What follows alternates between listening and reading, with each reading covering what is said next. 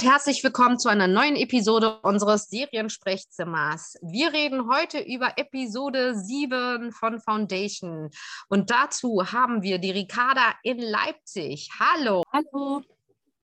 Und Beate in Berlin. Hallo Beate. Servus. Ricarda, es ist ja schon fast Tradition, dass du eine kleine Zusammenfassung gibst dieser Episoden. Magst du das heute auch wieder machen? Und Beate, du schaltest dich ein, wenn irgendetwas vergessen oder nicht genug erwähnt wurde. Selbstverständlich. Yes. Die Episode 7 trägt den Namen Mysteries and Martyrs und äh, führt uns quasi wirklich in sämtlichen Handlungssträngen weiter voran, also baut alle so ein bisschen weiter auf und liefert dabei phänomenale Antworten.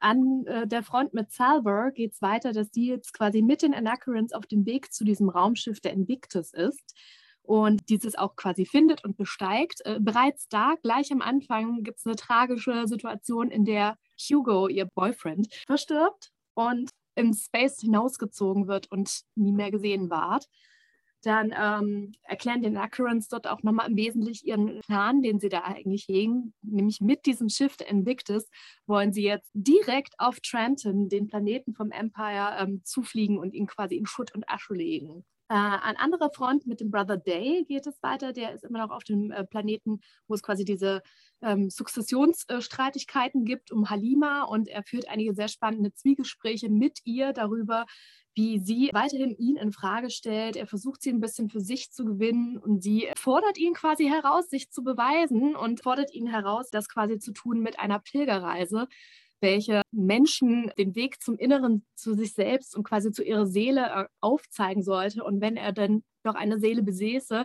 dann soll er das doch zeigen damit. Bei Gal geht es für mich fast am spannendsten weiter. Die ist nämlich immer noch auf dem Schiff mit ähm, Harrys künstlicher Intelligenz da gefangen. Und es stellt sich heraus, dass ähm, sein Tod quasi immer Teil des Plans von Harry war.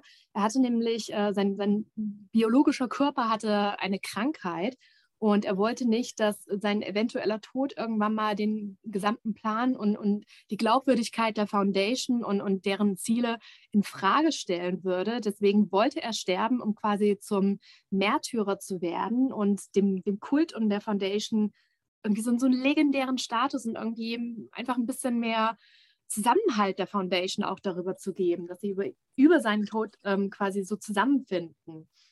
Und Gal findet das nicht so cool, dass er vor allem auch damit äh, die ganze Foundation irgendwie zu so einer Art Religion einem Kult versucht zu machen, weil sie doch sehr naturwissenschaftlich denkt, woraufhin er sie in Frage stellt woher sie denn gewusst hat, ähm, in sein Zimmer zu kommen, als er da ermordet wurde. Und sie quasi darauf bringt, sich selbst zu hinterfragen, was da in ihrem Kopf gerade vor sich ging. Sie hatte da ja eine Vision gehabt. Und in dem Zuge stellt dann Gal fest, dass sie auch nicht so ganz naturwissenschaftlich ist, wie sie doch sich selbst vorgestellt hat, sondern tatsächlich eine übernatürliche Fähigkeit besitzt und sehen kann. Also quasi eine Seherin. Und Letzter Handlungsstrang begleitet weiterhin den Brother Dawn mit seiner kleinen geliebten Gärtnerin, die ihn darauf hinweist, dass er doch auch andere Optionen hat, als dort sein elendiges Leben als kleiner Bruder im Empire zu pflegen. Er könnte doch einfach fliehen und dem Ganzen entgehen, woraufhin er ihr eingesteht, dass äh, es gar nicht so einfach ist, ein Empire-Bruder zu sein, denn er hat nämlich wahnsinnigen Druck die ganze Zeit dass diese Krankheiten, die er da mit sich trägt, seine Farbenblindheit und er hat auch irgendwas mit der Motorik der Hände, die äh, hinterfragen die ganze Zeit seine Legitimität und er könnte jede Sekunde ersetzt werden. Er führt sie dann in einen geheimen Keller dort ähm, im Schloss, sage ich jetzt mal, in dem ähm, einfach mal eine Ladung Reserveklone rumliegt, die quasi jederzeit aktiviert werden können, sollte ein Bruder irgendwie aus dem Raster fallen. Soweit, so gut. Beate, hast du etwas hinzuzufügen? Vielleicht könnte man hinzufügen, dass als roter Faden durch diese Folge geht, dass alle Handlungsstränge damit zu tun haben, dass die jeweiligen Protagonisten sich selbst hinterfragen. Also alle zweifeln so ein bisschen an sich selbst und überlegen, ist es, was ich mache, das Richtige? Wer bin ich? Wo komme ich her? Wozu bin ich da? Äh, es ist so eine Art Vorbereitungsepisode für, wie ich finde, für Folge 8. Ähm, es werden alle Figuren in Stellung gebracht. Äh, die Puzzleteile purzeln so langsam in ihre richtige Position. und man erfährt ein bisschen was und wird so ein bisschen dafür belohnt, dass man durchgehalten hat, auch wenn man in den vorherigen Episoden nicht alles verstanden hat. Ich finde, dass du belohnt sagst, genau richtig, denn so habe ich mich gefühlt, als ich diese Episode gesehen habe. Ich habe gedacht, so, wir haben uns ja schon mehrfach darüber unterhalten, beispielsweise bei Gal, ne, dass die ja offensichtlich seherische Fähigkeiten hat oder wir haben es vermutet und oder naja, wir wussten nicht, vielleicht steckt ja auch trotzdem was Wissenschaftliches dahinter bei ihr. Aber ähm, dass das jetzt sozusagen es, es sich angefühlt hat, als ob bei ganz vielen Dingen auf einmal wie so ein Licht angegangen ist und dann man gedacht hat, so, oh, jetzt verstehe ich es. Und tatsächlich hat sich angefühlt wie so ein Goodie, wie so eine Belohnung. Ne? Es ging mir tatsächlich bei dieser e-, Episode bei mehreren Strängen so. Das ging mir so bei der Geschichte bei Brother Dawn, ähm, als man dann endlich verstanden hat, wie sein Verhalten sich in den letzten Episoden entwickelt hat und was, was dahinter gesteckt hat, dass er tatsächlich nicht wollte, dass Brother Dusk äh, erfährt, wie gut er bei der Jagd war, dass die nicht erfahren sollen, dass er farbenblind ist, weil dann auf einmal klar geworden ist, der ist ja austauschbar. Wir haben dann so ein Ersatzteillager und wenn er nicht so funktioniert, wie er äh, zu funktionieren hat in, in diesem Empire, dann wird er halt mal ausgetauscht, wird er eliminiert und dann kommt halt eine neue Version von ihm einfach äh, an die Macht. Ne? Dann kommt halt der nächste Klon. Richtig. Das wirft auch so viele interessante Fragen auf. Also ich weiß es nicht. War das sowas, was euch überrascht hat, äh, dass selbst die Herrscher austauschbar sind? Auf jeden Fall. Also ich finde, äh, das ist eine ziemlich spannende Sache, dass das ja quasi wirklich zeigt, dass selbst die, die vermeintlich die Macht haben, haben nicht die Macht. Wir hatten es ja jetzt erwähnt, dass der Brother Day nächste Folge wahrscheinlich dann diese tolle Pilgerfahrt antritt. Der hat jetzt hier, ist auf der Höhe seiner Macht, theoretisch, unabhängig von Halima. Lass den da mal blöd umknicken, dann ist er futsch, kommt halt der nächste Klon. Also selbst der, der eigentlich die Macht hat, hat sie nicht, weil er einfach jede Sekunde ersetzt werden könnte. Wer hat dann überhaupt die Macht? Also wo steht die Macht da drüber? Finde ich äh, sehr spannend. Ich meine, ich könnte mir ja vorstellen, dass das aufgrund dieser Klongeschichte sowieso vielleicht sowas war wie eine Idee. Hey, kann ja immer mal ein Unfall passieren, kann ja immer mal jemand ein Attentat. Man muss, um Empire weiterhin gestärkt zu haben, so einen Plan B haben.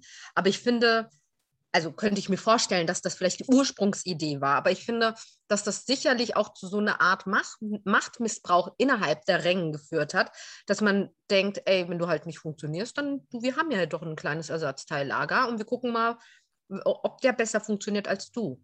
Frage ist dann aber auch, wenn jetzt zum Beispiel wirklich, ähm, also mit Brother Dawn, dem Jungen, geht es ja noch ein bisschen, weil der ist ja noch in seiner Jugend und, und prägbar, sage ich mal. Aber wenn jetzt mein Brother Day ähm, verendet und dann der Klon da einfach aus dem Glas geholt wird, der ist ja dann wie ein Blanko.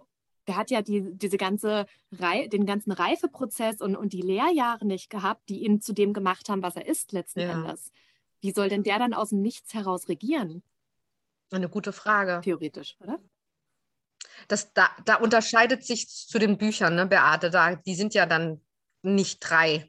Als der die geschrieben hat, gab es das Cloning noch gar nicht. Also das kam erst später. Das ist erst später tatsächlich in der Wissenschaft erst entwickelt worden. Das war damals noch kein Thema. Insofern gab es das so nicht. Das ist alles neu. Aber die, sagen wir mal so, die Grundidee, die, von der du gerade gesprochen hast, dass es alles dem Erhalt dieses Empires dient, das ist auch der Grund, warum es die Klone gibt. Ja. Sie sollen mit aller Macht komplett immer ermöglichen, dass falls was irgendetwas passiert, sofort der nächste da ist. Und dann wird eben Demerzel dem Klon einen Schnellkurs verpassen. Also so habe ich es mir immer vorgestellt, um ihm das zu, zu verständlich zu machen, was er alles lernen muss. Man weiß ja auch gar nicht, ob die zum Beispiel mit Telepathie arbeitet und solche Dinge. Also kann die vielleicht telepathisch ihm das nachts, wenn er träumt, irgendwie alles beibringen? Ich weiß es nicht. Wie gesagt, es ist ein neuer Handlungsstrang.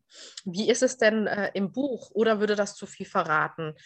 Das Buch zieht sich ja über einen sehr langen Zeitraum, 30.000 Jahre oder wie viele Jahre sind das? 1000 Jahre sind die Foundation-Geschichte. Ja. Die Gesamtgeschichte, also wenn man bei den Robotern anfängt, wären 30.000 ich habe es schon mal, glaube ich, erwähnt, im Buch ist das Empire oder die Person des Empires nicht so wichtig. Ah, okay. Das ist halt ein Herrscher, der ist da, der, der ist halt überheblich, der ist arrogant, der ist selbstgefällig, der denkt, er ist, niemand wird ihn jemals stürzen und stolpert eben über seine Arroganz angelehnt an den Fall des Römischen Reiches. Mhm. Aber was mich da interessiert ist, innerhalb dieser tausend Jahre, sind das unterschiedliche Empires oder ist es immer derselbe, der einfach anders altert als in unserer Vorstellung? Es gibt nur ein Empire. Es gibt keine Klone im Buch. Das ist neu. Mhm. Und der ist dann tausend oder über tausende Jahre alt. Ja. Okay. Hat es bisher nicht so rausgehört. Also zumindest habe ich es so in, in Erinnerung. Ricarda? Hat es bisher noch nicht so rausgehört aus Beates äh, Ausführungen und finde das gerade echt spannend irgendwie, dass diese, diese ganze Klongeschichte wirklich fürs Fernsehen jetzt quasi komplett dazu gedichtet wurde. Weil ich, ich hatte es bisher so aufgefasst, dass der ähm, im Buch nicht so wichtig ist, ja, aber dennoch dieses Klonding wenigstens da ist. Aber dass nee, das jetzt nee. wirklich so eine freie Erfindung ist, ist äh, wow. Ja, da sind ja noch mehr freie Erfindungen. Also ich habe ja gesagt, ab jetzt ist es alles Fiktion. Hm. Irgendwie diese ganze Story, die Gaul-Geschichte ist völlig anders, die Geschichte mit Salva Harden ist anders. Also da ist ganz viel anders. Das haben sie alles für, für die Serie jetzt neu gemacht. Ich finde das aber tatsächlich auch ganz schlau, dass sie das so gemacht haben, weil selbst wenn sie sozusagen über tausende von Jahren die Geschichte jetzt äh, erzählen, ne, es gibt ja immer Zeitsprünge, können sie ja weiterhin einfach diese Hauptdarsteller nutzen. Die werden ja ausgetauscht sozusagen. Finde ich ja also auf jeden Fall eine sehr schlaue Idee. Und ich wusste tatsächlich, das hattest du, glaube ich, schon mal einmal erwähnt, vielleicht aber auch in einem privaten Gespräch, da bin ich mir jetzt aber auch gerade nicht sicher, dass das mit dem Klonen neu ist. Ich wusste nur nicht, dass das Empire dann immer dasselbe ist sozusagen und also dass es so alt ist oder was dahinter gesteckt hat. Eine andere Sache, die mich in dieser Episode ein bisschen, ja, wo ich mich das jetzt so frage, wenn wir über all diese Sachen gerade gesprochen haben, ist, Ricarda, du hast es schon erwähnt mit Dahl und Harry. Wie soll ich, wie soll ich das formulieren? Harry actet so, wie er actet, um einer höheren Idee treu zu werden. Ne? Es, es, geht tatsächlich dann hinterher um fast ein Foundation-Kult, um Sachen voranzutreiben. Genauso ist es jetzt beim Empire. Da, da geht es ja fast mehr um die Idee des Empires als tatsächlich um, um die Menschen, die das Empire ausmachen, also die Brüder beispielsweise. Und so habe ich das Gefühl, dass es ganz oft äh, um eine höhere Idee geht bei dieser Episode, dass einem bewusst wird, die Akteure sind gar nicht so wichtig, sondern alles dreht sich um diese höhere Sache. Da sind Sie dann wieder bei einem ganz wichtigen Knackpunkt vom Buch, weil das Buch ist ja sehr actionarm. Das haben Sie äh, aufgrund dessen, die Sehgewohnheiten der jüngeren Zuschauer verlangen eben mehr Action und weniger Dialoge. Also haben Sie diesen Mittelweg gewählt und das Buch ist pure Philosophie eigentlich. Und das haben sie total geändert. Sie haben es, sagen wir mal, halbiert. Ich bin froh, dass so viel Philosophie übrig geblieben ist. Also sie haben das wirklich sehr feinfühlig gemacht und haben dann immer die wichtigsten Aspekte eigentlich genommen und haben sie dann garniert mit Nebenstories oder mit, mit Schauplätzen, die, an, also die so anders sind, wie sie im Buch sind. Aber gerade diese Philosophie, dass es etwas Übergeordnete einen übergeordneten Plan gibt und dass etwas größer ist oder wichtiger ist als die handelnden Personen, das ist eine ganz, ganz, ganz wichtige Quintessenz aus den Büchern. Ja. Finde ich aber für die Serie echt super dann umgesetzt, weil man äh, als Zuschauer dann noch richtig quasi sieht, wie das eigentlich doch der bessere Weg ist, weil man diesen Kontrast hat zu einer Halima, einem Empire, einem Harry, die alle so pro übergeordneter Plan und da gibt es mehr und dann sieht man die Anacrons, die so wirklich martialische Gewalt, Empire böse, muss Empire zerstören. Einfach nur so auf, auf diesen, sage ich jetzt mal, ähm, ja, martialischen Level irgendwie agieren. Ja. Und also man sieht noch nicht, wo es hinführt natürlich, aber man kann sich so ein bisschen denken, dass das eher der weniger zielführende Plan von allen hier gerade ist, weil der einfach nur auf Gewalt und ohne großes Denken aus ist. Und dagegen sieht man dann halt, dass äh, längerfristige Planung und tiefgründiges Denken und, und jahrelange Vorbereitung wahrscheinlich ein bisschen zielführender sind. Ja, letztendlich ist ja auch genau das, was das Empire am Ende zum, zum Fall bringen wird. ist, die sind ja auch drauf ausgerichtet, die, die arbeiten ja auch mit Gewalt, ja, und auch mit Zerstörung. Ja, das stimmt. Und das macht das Empire genauso. Deswegen ist das ja auch zum Scheitern verurteilt langfristig. Das hat zwar einen sehr langen Atem, das Empire, weil es schon seit Jahrhunderten regiert oder Jahrtausenden regiert, aber wie wir ja wissen durch die Psychohistory-Analyse von Harry Selden, dass es zum Untergang verurteilt ist.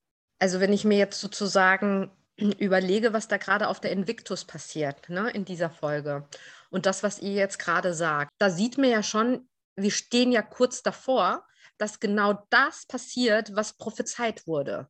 Ich bin da immer noch so ein bisschen hin und her gerissen, weil ich trotzdem immer noch das Gefühl habe, vielleicht kann man es aufhalten, weil halt zum Beispiel so jemand wie Salvor auch bestimmte Fähigkeiten hat. Ne?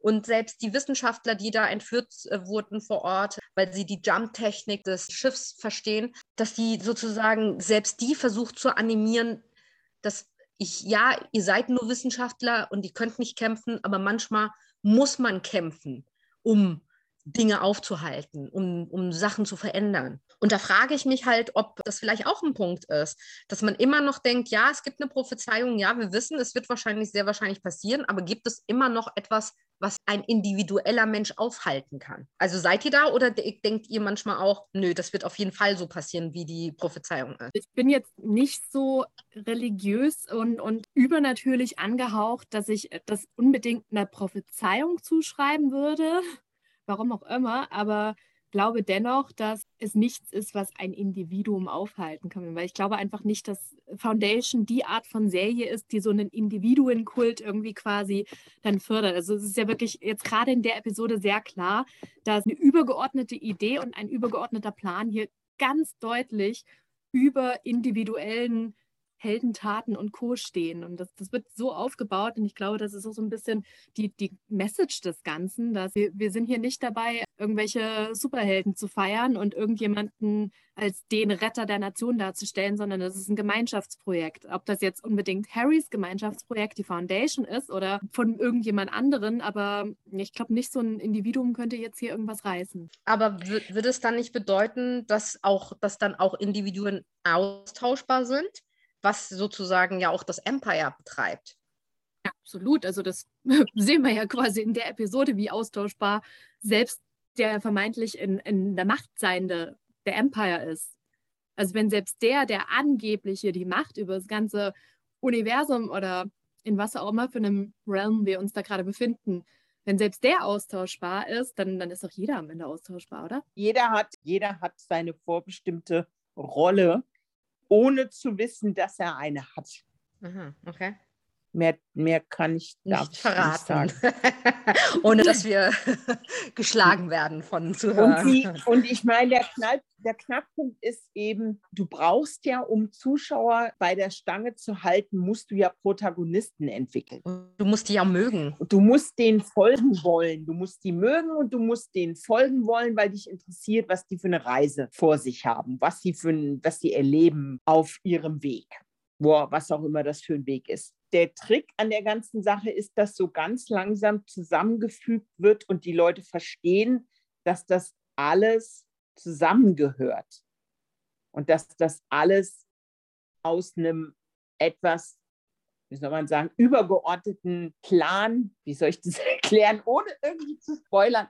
Es ist echt schwierig. Es gehört alles zusammen. Sagen wir es mal so. Wir sind alle ein. Sie müssen alle diesen Weg gehen, damit am Ende diese, die Menschheit sind ja letztendlich Abkömmlinge von der Erde. Mhm. Ne? Auch wenn das Empire das versucht, klein zu halten und man über die Erde ja nicht redet, oder zumindest ist die Ansage, über die Erde nicht zu reden, weil man dann ja ehrlich zugeben müsste, dass man die Erde selbst zerstört hat. Mhm. Deswegen sage ich ja immer, das hat so viel Bezug zu dem, was wir aktuell gerade haben. Das war sehr weise als er damit irgendwie Ende der 40er angefangen hat, der Herr Asimov.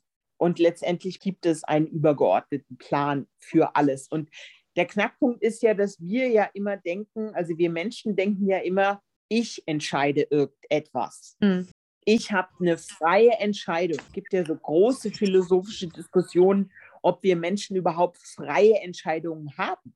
oder ob das nicht sowieso vorherbestimmt ist, was passieren wird.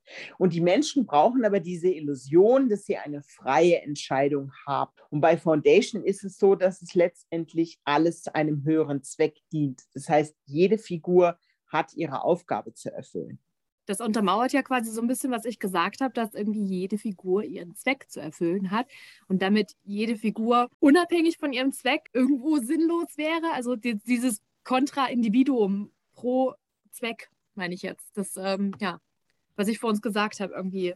Der Knackpunkt ist, die haben halt diese Figuren so wichtig gemacht, damit du Protagonisten hast, denen Zuschauer folgen. In den Büchern sind einige der Figuren nicht so wichtig und tauchen auch nicht ständig auf. Und das haben sie halt, um mehrere Protagonisten zu haben, denen man gerne folgt und wo man das interessant findet, was die machen. Deswegen wurden die umgebaut, ausgebaut, verändert, vergrößert von den Rollen, die sie eigentlich spielen. Zum Beispiel ist es ja schon bei dir auch so, äh, äh Ricarda, dass du ja Gal immer sehr gerne erwähnst und auch, glaube ich, dich das schon interessiert, ne, was bei ihr ist, da, äh, wie es da weitergeht. Ne? Und ich glaube, ich habe auch schon mehrfach Salva genannt, die ich wahnsinnig gern habe. Und ich glaube, das funktioniert halt tatsächlich mit so einem Sehverhalten, dass wir schon einen großen In Individuenkult ne, auch in, in unserem Sehverhalten haben, eigentlich auch haben. Ja, auf jeden Fall. Also du hast, es ist keine klassische Ensemble-Cast-Show, finde ich. Also Firefly wäre jetzt mal so ein Beispiel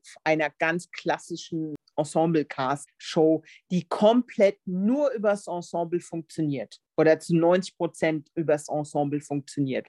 Das finde ich bei Foundation ein bisschen anders. Da funktioniert es auch über andere Dinge also auch über die Geschichten, die Handlungsstränge, über die, den Look. Ich gucke total gerne Ensemble-Cast-Shows, weil ich immer toll finde, wenn die so eine Chemie haben. Ich finde das gar nicht so wichtig jetzt bei der, bei der Serie, aber das ist vielleicht meine persönliche Wahrnehmung nur. Ja, ich habe mir schon meine rausgepickt, meine Leute, die ich da mag. Muss ich, und da bin ich auch bei Gal und bei Salvor und natürlich Day.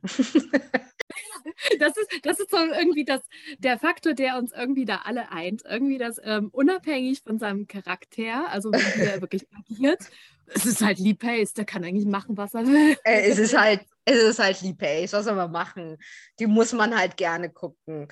Wie ist es denn mit äh, Highlight, Lowlight und Bewertung? Ricarda, wie war das diesmal bei dir? Mein Highlight war auf jeden Fall dieses ähm, Zwiegespräch zwischen Gal und Harry, über das, sind, ist die Foundation jetzt ein Kult oder was Religiöses? Und Gal eher so pro Wissenschaft äh, das Ganze und, und bestreitet da den Sinn und Zweck von der, dem Kultfaktor quasi und sieht dann aber dennoch ein, dass sie da irgendwie übernatürliche Fähigkeiten hat. Diese Realisation ihrerseits, dass ähm, sie einen so erzwissenschaftlicher Mensch sein wollte und, und sich ja auch ein bisschen von ihrer Familie und ihrem Volk damit abheben wollte, weil die ja doch religiöse Tendenzen hatten.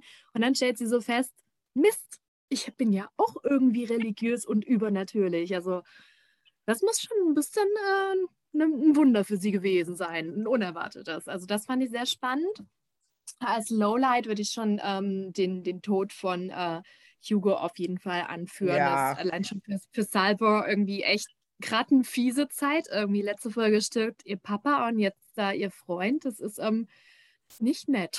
Und ja. ähm, sagen wir mal, als Gesamtwertung gebe ich der Folge auf jeden Fall eine 9 von 10, da sie echt viel Fragen beantwortet und uns weiterhilft und da einfach echt den Zuschauer, der dran geblieben ist, entlohnt dafür, dass er dran geblieben ist. Wie siehst du das, Beate? Also für mich waren die Highlights die Zwiegespräche von Halima und Brother Day. Dann die Zwiegespräche zwischen Day und Demerzel natürlich. Das waren so die, weil das am meisten, finde ich, mit den Büchern zu tun hat, weil die tief in Philosophie eintauchen. Ja. Da waren sie schon den Büchern nahe, wenn es um so philosophische Themen, wer bin ich, warum bin ich überhaupt da, was ist meine Aufgabe? Bin ich wichtig? Bin ich unwichtig? Kann ich mich verändern? Was ist mein Zweck? Solche hochphilosophischen Themen. Die beiden Zwiegespräche fand ich am interessantesten. Zu der Demarcel wollte ich jetzt nochmal nachfragen. Habt ihr sie auch äh, als erstaunlich devot in diesem Gespräch empfunden? Vorher wirkte sie immer sehr erhaben, immer sehr über der Situation und da habe ich sie zum ersten Mal ja fast kuschen bemerkt. Ja, sie hat halt eine Grenze übertreten. Also die Halima ist die erste, die dem Brother Day politisch gefährlich werden kann, weil sie Leute hinter sich vereint mit der Wahrheit. Also nicht mit irgendwelchen Intrigen, die es ja immer mal gibt äh, gegen ihn und das Empire, sondern sie sagt die Wahrheit und kriegt mit der Wahrheit die Leute hinter sich. Und somit ist sie eine unglaublich gefährliche Person, die ihm sehr, sehr nahe kommt, seiner Macht sehr, sehr nahe kommt. Und damit, dass Demerzel sozusagen ihr Achtung entgegenbringt, hat sie eine Grenze übertreten. Und da war es das erste Mal, dass man gemerkt hat, jetzt geht es ans Eingemachte. Also jetzt, Freundin, jetzt Vorsicht. Jetzt übertrittst die hier gerade was. Ja. Und deine Bewertung der Arte? Also ich für mich auch eine 9 von 10. Da auch dafür, dass die eben dem Zuschauer jetzt so endlich so ein bisschen was, wie so ein, wie so ein, ja, wie so ein kleine Geschenke machen. So jetzt hier, guck, dafür habt ihr jetzt so lange gewartet und habt, habt zugeschaut, jetzt kriegt ihr ein paar Sachen erklärt jetzt wird es einfacher für euch. Ähm, ich fange mal mit meinen Lowlights an, die es fast gar nicht gibt. Aber natürlich, Hugo, ich meine, what the fuck, ja, sorry. Da denkt man sich, außerdem, ich finde den auch so, ich finde den so sweet und ich mag den auch so gerne. Und dann denke ich mir so, ernsthaft verarscht ihr mich, dass der jetzt weg ist. Ich weiß, Beate, du hast es von Anfang an gesagt, man sollte sich nicht an, an die Leute gewöhnen. Sie werden wahrscheinlich nicht lange bleiben ich wollte es nicht hören. ich denke nur so, ernsthaft, so eine Scheiße. ähm, das war auf jeden Fall auch mein Lowlight. Und ja, hattest du ein Lowlight gesagt, Beate? Ja, ne? Das war auch bei dir, Hugo. Ja, auch Hugo, obwohl ich das, das kann ich noch nicht mal so richtig als Lowlight sagen, weil der Knackpunkt ist, dass du ja immer wieder bei jedem verstehen musst, woher deren Motivation kommt. Also warum sie agieren, wie sie agieren. Mhm. Und bei Salva Harden geht es ja darum, dass sie weiter gepusht wird an den Rand dessen, was sie eigentlich nicht machen will, nämlich Kriege führen und mit Gewalt agieren, weil sie ja eben eigentlich auch vom Intellekt herkommt und eher ein, ein, ein Diplomat ist. Ja, und durch den Tod von Hugo wird sie natürlich immer weiter, erst der Vater, dann jetzt der Freund, ist sie etwas radikalisiert dadurch. Also man versteht dann ihre Motivation mehr, Selbstaggression zu zeigen und aggressiv zu werden. Hm. Also es ist fast wie ihr Antrieb, das, äh, das, äh, ja. ihr Schmerz sozusagen. Vorher ja. war sie, wenn man das genau anguckt, vorher war sie eigentlich immer wenn man mal ihre ganzen Szenen anschaut, sie war immer eine, eine Figur, die erstmal geredet hat und beschwichtigt hat und die Leute überzeugen wollte, Sachen erklärt hat und wirklich versucht hat äh, zu vermitteln und Streitigkeiten zu schlichten. Und so ist sie, das ist eigentlich die Figur des Buches, ein Diplomat. Und die wurde dann praktisch zum Anführer durch die Gewalt, die eindringt. Und die, die Gewalt kommt ihr ja immer näher eigentlich. Mhm. Und jetzt, dadurch, dass der Vater durch den Angriff umgekommen ist und jetzt Hugo auch noch, das radikalisiert sie. Ja, also ein weiteres äh, Lowlight bei mir ist noch, dass ich ein bisschen abgefuckt bin, dass äh, auf einmal Harrys AI mir so unfassbar unsympathisch geworden ist. Ähm, ich hatte auch da eine andere Vorstellung von ihm und jetzt merke ich irgendwie, dass das ist bei ihm auch nur so, ja, keine Ahnung, auch so ein bisschen so Ego-Sachen. Ne? Und auch wie er sich dann Gal gegenüber verhalten hat. Das war alles so ein uncooles Verhalten, was mir nicht mehr so sympathisch ist. Es geht mehr um ihn als um die Sache. So kam es bei mir rüber. Und das fand, das fand ich auch. Und das hat gar nichts, also das ist jetzt nicht ein Lowlight in der Story, weil ähm, de, de, die fand ich richtig, richtig gut und das bringt auch alles voran. Das ist nur so ein gefühlt emotionales Ding, ne? dass ich dann denke, ja, ey, what the fuck, ich mochte, äh, ich mochte den Harry auch so gerne und jetzt finde ich den so. Muah. Aber er, guck mal, er macht das ja letztendlich, weil er sie pushen muss. Auch sie muss gepusht werden, damit sie an den Punkt kommt, mhm. wo sie selber versteht, wer sie ist ja, das stimmt. Er provoziert sie die ganze Zeit aus dem Grund, weil er weiß, sie muss an diesen Punkt kommen. Damit es weitergeht. Wo sie nicht mehr. Na? Genau. Ja. Also alles tatsächlich immer einen Sinn und Zweck. Insofern, ja, die, die Story bringt es weiter. Emotional war es für mich so ein ach, so. Aber ich habe eigentlich fast nur Highlights. Ich fand die Zwiegespräche zwischen dem Marcel und Day wunderbar. Ich liebe Halima. Ich meine, ich habe auch das Gefühl, Brother Day liebt Halima, so wie er sie anguckt. Also, obwohl das natürlich also sagt ihn natürlich ab, ne, dass sie seine Existenz in Frage stellt, aber er, er ich, diese Frau, ah, ich weiß auch nicht, diese Schauspielerin. Ich glaube, es ist weniger, dass er sie liebt, sondern eher wirklich, dass sie ihn ähm, dass er sie faszinierend findet, findet, weil er ja. halt selten Konter bekommen hat und jetzt bekommt er halt mal Konter. Ja, und diese Frau, diese Stärke, diese Schönheit und, und sie lässt sich nicht kaufen. Es ist, ach, grandios. Tolle, Mega tolle, tolle Szene. Einfach, ja. ja, super gecastet. Das ist so eine tolle, ich meinte, mehr als Brother Day tatsächlich, man sieht schon, dass Deli Pace, ich glaube, die auch richtig cool findet als Schauspielerin. Ich habe das Gefühl, dass die da wahnsinnig viel Spaß hatten beim Dreh, weil das einfach so gut gecastete Schauspieler sind. Ich fand auch hier auf Invictus es so viele. Ich fand alles geil. Ich möchte eigentlich 10 von 10 geben, aber ich habe ja schon die Folge danach gesehen, deswegen gebe ich 9,5 von 10, weil es muss ja noch, es muss ja Raum nach oben geben. Genau. Letzte Worte, ihr Lieben. Immer schön weiter gucken, die Belohnungen folgen was Beate gesagt hat. Ähm, es ist einfach wirklich eine, eine sehr dankreiche Folge für alle, die dran geblieben sind und es wird besser, immer besser. Sehr schön.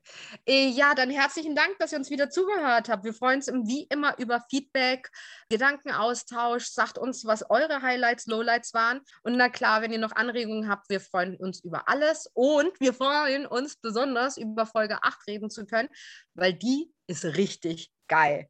Und das tun wir nächste Woche. Bis dahin, tschüss. Tschüss. Tschüss.